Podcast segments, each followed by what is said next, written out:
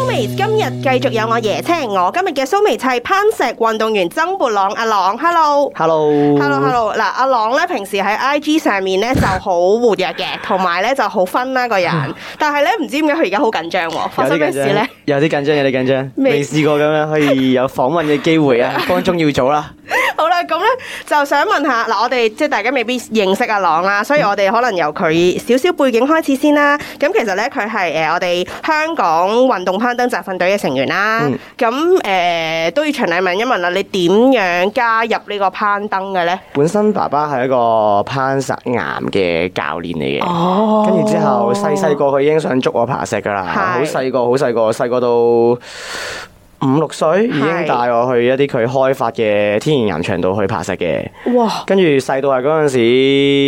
即係用繩可以吊到個人上去咁樣開始爬。但細個係冇跟佢一齊爬嘅我，嗯即係係因為好細個嘅時候佢捉我啦，就會一齊去爬啦。跟住到慢慢大個咗少少咧，就冇特別再跟佢一齊爬啦。即係你細個係係唔中意嘅，誒還好啦，冇特別好憎，但係就嗯冇特別好中意。有其他更吸引係嘅嘢，例係如哦踢波啊，跟住之後打機啊、游水啊係嗰啲咁樣。個因為細個身邊跟住爸爸爬嘅話咧，都係啲爸爸嘅朋友，嗯咁、，自己都永遠都係個僆仔咁樣，然後就俾啲爸爸嘅朋友可能誒笑下係啊之咁樣類嗰咁啲樣，跟住冇。咩特別嘅樂趣啊，跟住。係嗯。跟住同埋我細個甚至係爸爸都有少少嚴苛嘅，跟住我又覺得對 pass 係好緊好唔舒服，係，跟住之後爬到上去咧，爬唔到又唔俾落翻嚟咁樣 咧，我仲仲有啲哥哥仲喺度笑緊我嘅，係就係嗰陣時話我細個喺上面爬又落唔到嚟咧，喺上面屙尿添嘅，哦跟住真 係，但我唔記得㗎，我唔記得㗎，我唔認㗎。我以哦為你係話喺個誒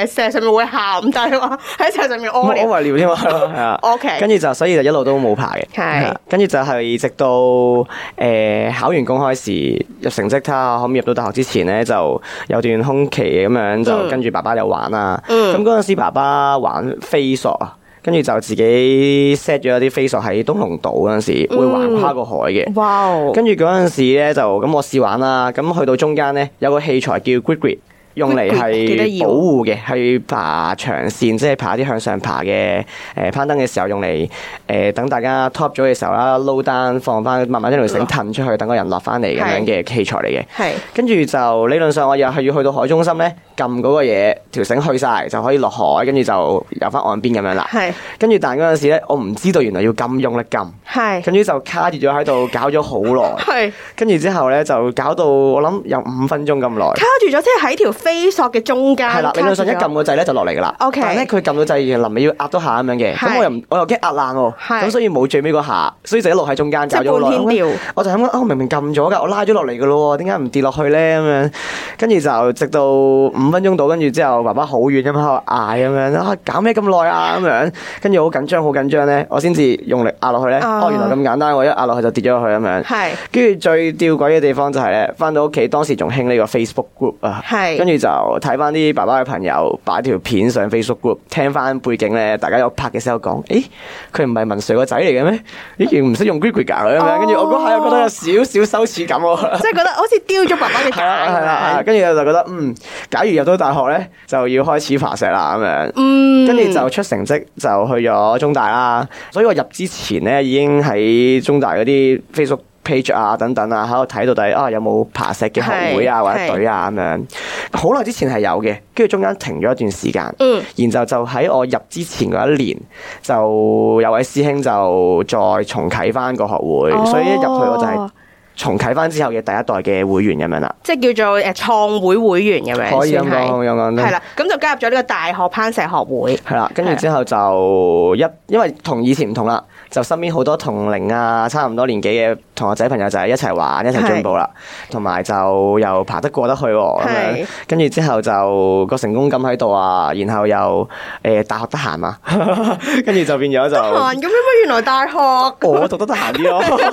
係我比較唔讀書，跟住之後就擺咗好多時間喺爬石度啦。聽講你哋仲誒改咗個好勁嘅名嘅喎。嗰、個好尷尬，嗰、個好尷尬，嗰、個係個自己講出嚟咯。我仲諗住你講出嚟，我冇咁尷尬喎。 嗰陣時大學嗰陣時會有一個誒、呃包山嘅速度賽課大專組嘅，係咁我哋有好多隊，有三隊。咁原本諗住叫 A、B、C 隊，嗯但又好似有啲普通。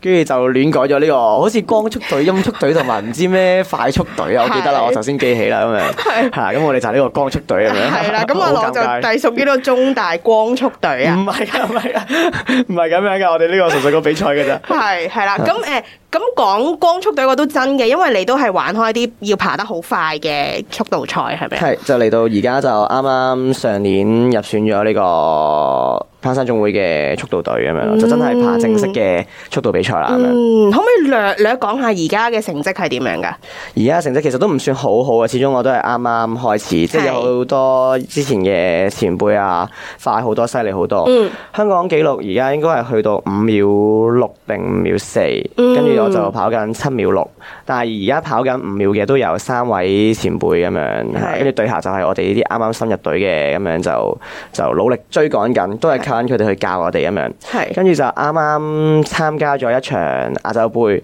跟住就喺亞洲杯度排十三，好似咁我要簡單講下先，通常嗰、個、呃、即係你比賽嗰個路線係去到最高係幾高啊？十五米。十五米咁嗱，大家諗下啦，想象下就係、阿朗咧係用七秒嘅時間由地下飆咗去十五米高，咁誒佢就話覺得唔唔算係一個十分好嘅成績啦。咁、但係對於我哋嚟講喺側邊睇就覺得好刺激啦呢件事。你本身係咪都係啲好中意誒刺激嗰啲人嚟㗎？誒、我諗由開始咗攀石開始就更加係啦，懷疑係一啲腦內分泌嘅問題咁 樣啦，即係當挑戰過一啲嘢好驚險啊、好難啊、完成咗啊，跟住再要有呢種喜悅啊，跟住就會再挑戰更難啊、嗯更驚險啊，跟住之後慢慢越嚟越就開始不能好自拔係啊，啦好希望咁樣去挑戰一啲嘢咁樣。係咁，so far 你挑戰咗啲咩？你而家係諗翻係覺得哇，好彩我嗰時候挑戰啫咁樣咧。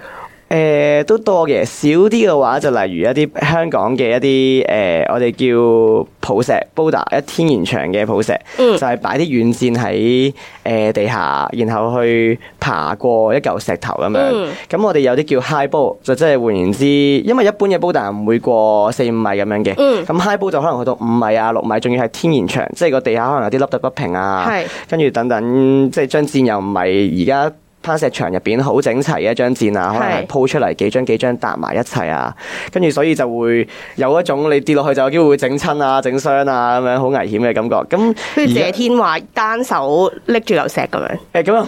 唔同唔同唔同唔同唔同，嗰個唔得㗎唔得㗎。嗱教大家唔好啊，唔好亂咁試呢啲戲效果。咁係咪即係平時你哋係要孭住啲軟墊去探路，跟住揾一嚿呢啲嘅石，跟住再去即係再爬咁樣咧？可以咁講，但係一般就唔一定係自己去揾嘅，因為我哋會有樣嘢叫街 book 咁樣，就會係本身一啲前輩開發咗啦，已經整理好晒圖片啊、線路啊，即係佢哋誒呢啲線路可以咁樣玩、咁樣玩啊，嗯然後大家去跟去挑戰嗰個難度啊咁樣，係啦。咁你自己有冇誒成為街 book 嘅其中一員咁樣咧？即係自己開發一條新嘅路線。亦都有幸參與過啦，未至於自己統籌呢件事啦。因為係爸頭先提過，爸爸有誒、呃、開發啦，係不過就有啲唔同嘅，佢就唔係開發 boulder，就開發長線，係即係綁繩向上爬好高嗰種咁樣。嗯跟住至於 boulder 嗰度就都係啲前輩開發啊，然後可能可以跟住佢一齊去試，我哋叫 FA，即係第一個人去完成呢條線路咁樣，即係可能俾咗個 FA 機會我咁樣，咁變咗街 book 會有個少少嘅名可以落喺 度咁樣。啊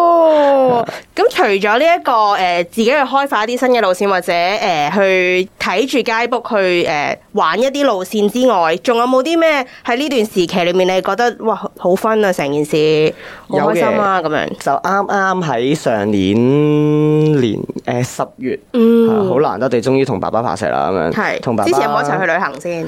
誒好、少嘅，好少 嘅，但都有嘅。由開哦，由開始咗爬石之後咧，雖然佢冇講出口，但我知佢幾開心嘅。我會唔會係即係爬咗石之後，你哋嘅感情仲好過以前咁樣？嗯好咗，好咗，因為誒、呃以前細個聽住佢講一啲佢好叻嘅嘢，可能因為大家我諗大家都會嘅，即係分享自己一啲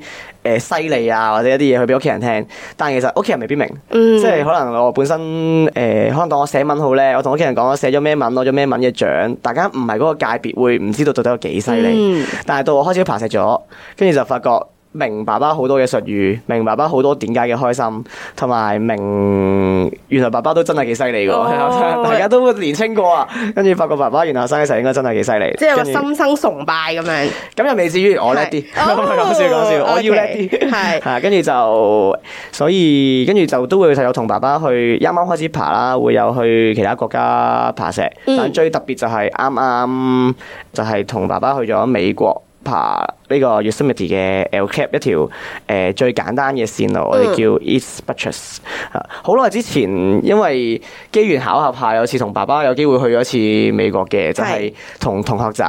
嗰陣時，原本係同個 professor 去加拿大上堂嘅，上一啲攀石嘅堂嘅。嗯，但係我哋要自己處理機票，所以我哋自己買。咁我哋就買咗去美國轉機去加拿大。嗯但我哋唔知道原來美國轉機咧都要簽證，我哋去到機場先發現原來唔可以咁樣係嘅，跟住就買張直航即刻去直接去加拿大啦。跟住就喺半年後度咧，就航空公司就打翻嚟同我哋講，即係仲有張去美國機票未用咁樣嗯。跟住就諗哦，爸爸玩傳統攀登，而傳統攀登最出名咧應該係 Yosemite 啦，就係、就係、美國嘅優勝美地國家公園啦。跟住就帶咗爸爸諗住去試一試咁樣玩一玩咁樣，跟住知道爸爸好中意，因為。誒、始終香港玩傳統攀登嘅地方都少啲，係啦。咁一去到成個國家公園都係玩傳統攀登咧，爸爸真係好開心，同埋線路高好多。佢一直好強調就話嗰座山嗰嚿石個氣勢好唔同，因為真係好高好高咁樣。我哋誒、玩咗一段段時間啦，跟住就翻到屋企啊，佢都仲 keep 住頭先講過有樣嘢叫街 book 啊嘛，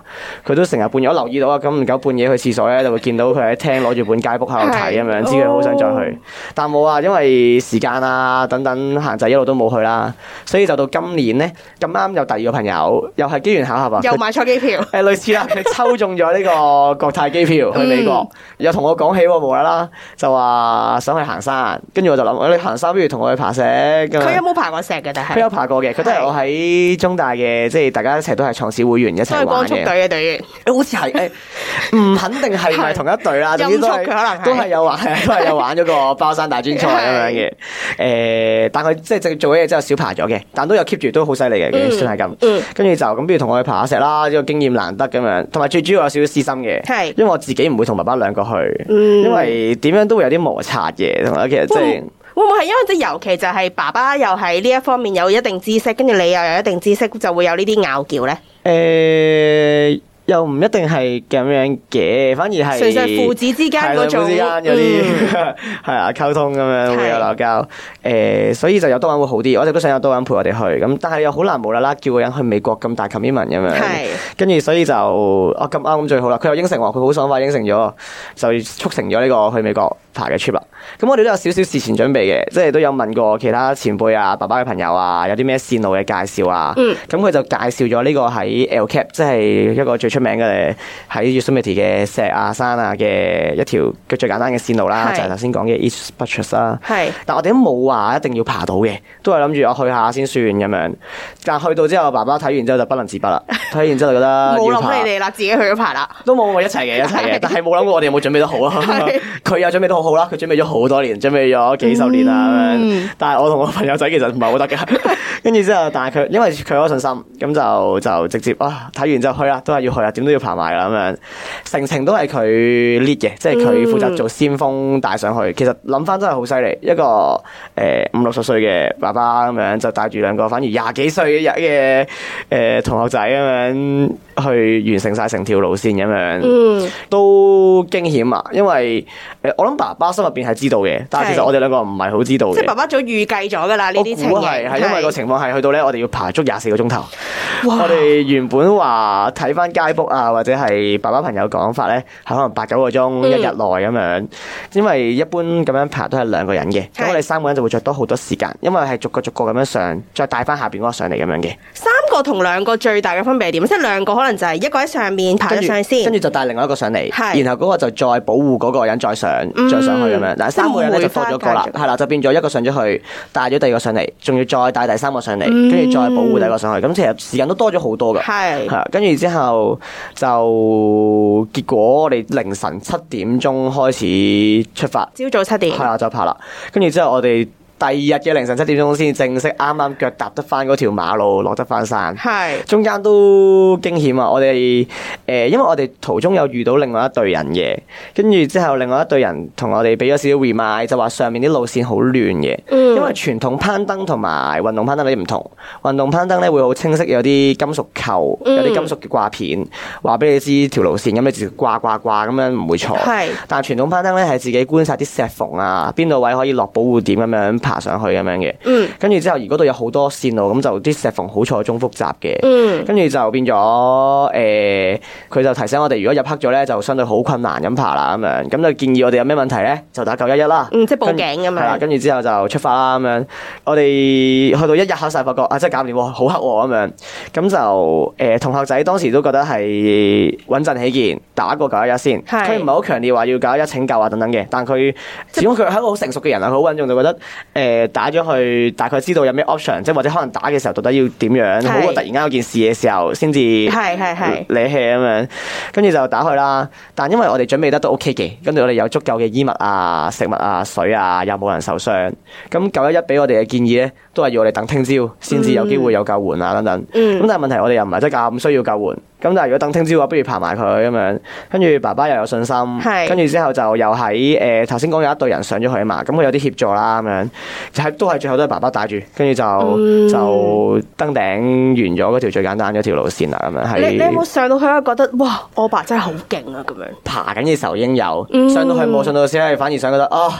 我好驚死啊！快啲落翻去啊！好 高啊，九百幾米啊，係啊，好好好恐怖啊！落山都有啲驚險噶，落山咧係要行到去，佢沿路咧係好陡峭嘅，好似跣一跣腳就要碌落去咁樣嗯嘅，跟住仲要仲要黑垂，係咪係啊，仲要黑，跟住就垂直咁樣，仲要好嗯攰，好肚餓，跟住仲要垂直咁樣去做一個 F 四零，一個圓繩下降。佢本身 set 好咗嘅，嗰個地方有嘅，跟住係就 F 翻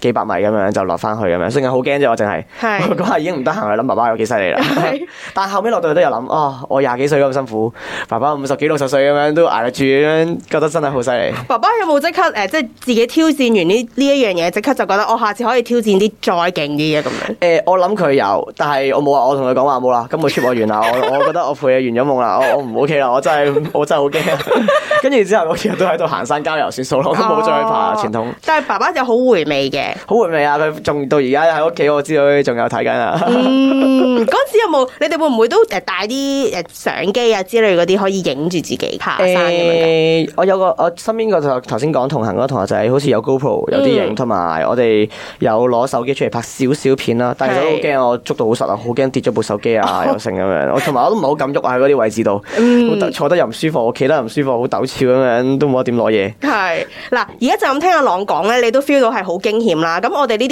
新手冇可能走去爬個九百幾米嘅嘅石啦。咁所以咧，因為咁樣咧，阿朗就有同佢嘅朋友咧都一齊開咗一間誒、呃叫做 Campus 嘅抱石館，係咪啊？咁就 for 啲誒未玩過或者可能喺香港玩完有興趣想再。體驗下嘅就會去揾你啦。嗯咁、通常我哋呢啲即係譬如可能真係冇玩過嘅，一去到第一件事係會做啲咩嘅咧？誒、問你誒、哎有啲咩預備咁樣？係啊，就就我記得同你邀請我上嚟嘅時候講一樣，係保持一個興奮嘅心就可以啦。係啦。因為抱石咧，相對要嘅器材比較少同容易入門嘅。係因為本身抱石館啦，就已經會有安全軟墊做保護啦。咁其實需要玩抱石嘅裝備咧，其實只係誒、呃一對攀石鞋，同埋一啲額外啲嘅裝備，可能就已經係個粉袋、一啲粉、一啲我哋叫尾粉。嗯就例如大家好似睇體操奧運咧，啲人上鞍馬之前一大盤，係咁佢嘅用途係用嚟吸水嘅。係咁就我哋染咗上手之後咧，就等你手乾燥啲，咁就個 friction 會好啲，就易爬啲咁解係啫。所以最基本其實對鞋就已經好足夠。而嗰對鞋可以喺你哋嗰度展示冇到錯啦，，就連粉都係啦，熱非天就有啦常，好所以你只需要有興奮嘅心同適合運動嘅裝束就 O K 啦。係係啊通常嚟玩嗰啲人係啲咩人嚟㗎？咩人都有嘅，由我哋同埋我好多時候都會睇自己攀石場嘅設定啦，到底係想新手向啲啊，定係經驗豐富啲啊？嗯咁、我哋貪心少少嘅，我哋雖然好細間，但係就全都要就全都要咁 樣係希望誒、呃自己朋友仔又享受到啊，玩得經驗豐富啲又享受到啊，咁就喺線路設定度就個誒、呃 range 會闊啲啊，咁但可能相對線路可能少啲啦，咁、但係就都希望每個人都嚟都享受到咁樣。嗯，咁咪都叫做自己做老嗯闆啦。會唔會令到你對攀石嗰個觀感有少少唔同咗咧？都會有，但我諗未必係關老闆事。我諗大家做咗嘢之後咧，都會對做運動呢樣嘢會有啲唔同咗，因為多咗好多其他嘢去掛心啊。即係最簡單就可能例如諗啊，以前讀書嘅時候。點樣飛點樣撲咁樣整親都冇問題咁樣，而家咧可能飛下撲下會我諗啊唔得喎，聽日要翻工喎咁樣，唔可以咁樣整親嘅喎咁樣，跟住就會謹慎咗少少。當然咁樣係唔好嘅，我覺得都要照去放啲就啱。同埋會多咗嘢去處理咯。雖然誒、呃叫做開咗翻食場啦，時間係自由啲嘅，即係例如可能射波揾同事頂就得 啊，係唔使有啲咩面色啊或者等等。咁但係就變相會多嘢諗嘅，即係可能誒。呃因為例如翻工，咁可能我放工，我想唔諗就唔諗咁樣嗯，但自己嘅攀石場就會每一分每一秒都有啲嘢想諗，因為永遠唔會覺得夠完美夠好，嗯咁、就唔會一刻停落嚟，就所以變相就享受爬石嘅時間少咗啲，但係咧一。去到 touch 着咗，可能爬緊長線啊，爬到可能好專心啊，嗰種感覺都係喺度嘅，都係好專心咁爬嘅。嗯我覺得其中一個好特別嘅地方就係、誒、認識多咗好多人咯。而呢嗯，樣我諗係可能普通我而家去見一份工做一份工嘅話，未必可以做得到嘅嘢咯。係哦，可以可以講下點解開個啊攀石場喎，都有啲特別。嗰陣時係喺第二間攀石場度工作嘅我。嗯嘅喺大學嘅時候咁樣，跟住之後好好啦，嗰、個攀石場嘅老闆教識咗我好多嘢啦，或者我喺佢身上又學咗好多嘢啦。我臨離開嗰間攀石場之前咧，咁就到佢係擴展緊嘅，嗯咁我就再有機會去接觸到一啲我到底點樣去開一間攀石場啊等等。跟住之後就喺一九年嘅時候。係咁就個社會情況比較低迷啲啲啦。咁當時嘅諗法就覺得好似做乜嘢都冇乜前途，嗯自己都有啲低迷，覺得唔知做咩好。加上頭先講過喺嗰間攀石場嘅經驗啊等等，同埋屋企人啊、朋友啊支持咁樣，跟住之後就決定細細間即係小本咁樣去試一試咁樣做樣咁嘅嘢。嗯因為有好幾個原因嘅，同埋一來就覺得誒、呃自己想幫到下人，始終都要有個地方有啲能力，先至有機會去幫到人。嗯而第二就係自己都唔想咁快面對現實。其實當初中學入大學嘅原因咧，個說明書係去到讀完中學入間好大學就完㗎啦嘛，係所以都冇特別諗過將來要做咩。跟住所以就到一面對可能要翻工啦，要揾工啦，再加上頭先講嘅好低迷啊等等，就唔知做咩好，唔想乜都唔想做咁樣。跟住就覺得嗯咁樣試一試，最緊要係屋企人支持。咁大不了好似讀多四年大學，因為我哋簽約係四年四月嘅。係跟住就諗住大不了衰咗，咁都係當啊。其實我有個同學仔俾啲鼓舞我㗎，佢條路比較迂迴，佢同我一齊畢業，但嗰陣時佢廿七歲先一齊畢業。跟住我諗緊，嗯，我咁樣炒咗都係廿七歲啫，咁樣咪再重新嚟過，嗯再揾其他嘢做咁樣咯，咁樣係蝕晒屋企人啲錢。 跟住之後，但跟住當時資金都係唔夠嘅。跟住最有趣嘅地方咧，係嗰陣時大學有個誒、呃、師弟啦，讀心理學嘅，係佢有筆錢係預咗，因為心理學一定要讀上去先至做到一啲可能誒、呃、學家啊等等咁樣。咁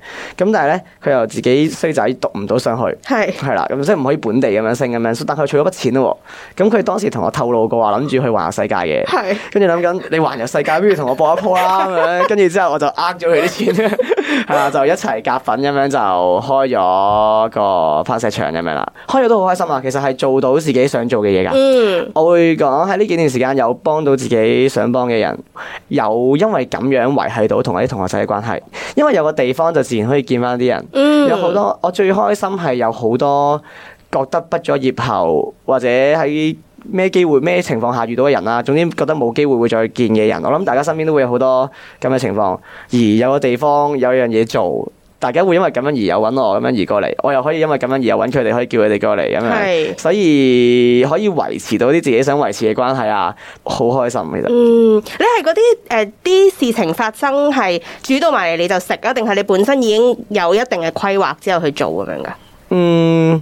我唔敢講自己好有完善嘅規劃咯，我諗都係煮到埋嚟就食多啲啲，防禦性消極啲啦。就諗緊就係我會諗最壞最壞係點樣，自己頂唔頂得順。就好似我哋啱啱租嘅時候，我都有諗過，我、最壞最壞咁都係。誒、誒蝕晒啲錢，嗯跟住呢四年過得好辛苦，即係即係可能要做好多其他工作去係頂翻自己股份嘅租金啊咁係樣。咁但係都係四年咁樣，同埋廿七歲可以再做重新嚟過咁樣，咁樣諗啊咯，即係未至於話哦孭埋就去，我發覺原來唔係喎，原來會到時好多，即係你唔會唔諗啦咁樣。所以其實實都係有一定嘅路線同埋一定嘅規劃嘅。係嘅，都有啲咁啲都嘅。似，其實你哋攀石都都似啊，即係就係係啊你爬之前你諗定咗一條路線，咁但係實際上爬到上去嗰嚿石你咪真係捉得係實啊，你都唔會知噶嘛。係啊其咯中一個攀石誒喺集訓隊嘅前輩就係好主張呢樣嘢嘅，咁佢、嗯就會誒、呃教我哋就係上去之前有諗定好多唔同嘅方法，你會喺邊個位科？呢位科嘅話有咩其他嘅方法？然之後諗晒好多唔同嘅方法，就再揀自己個最有信心嗰個方法去做。一跌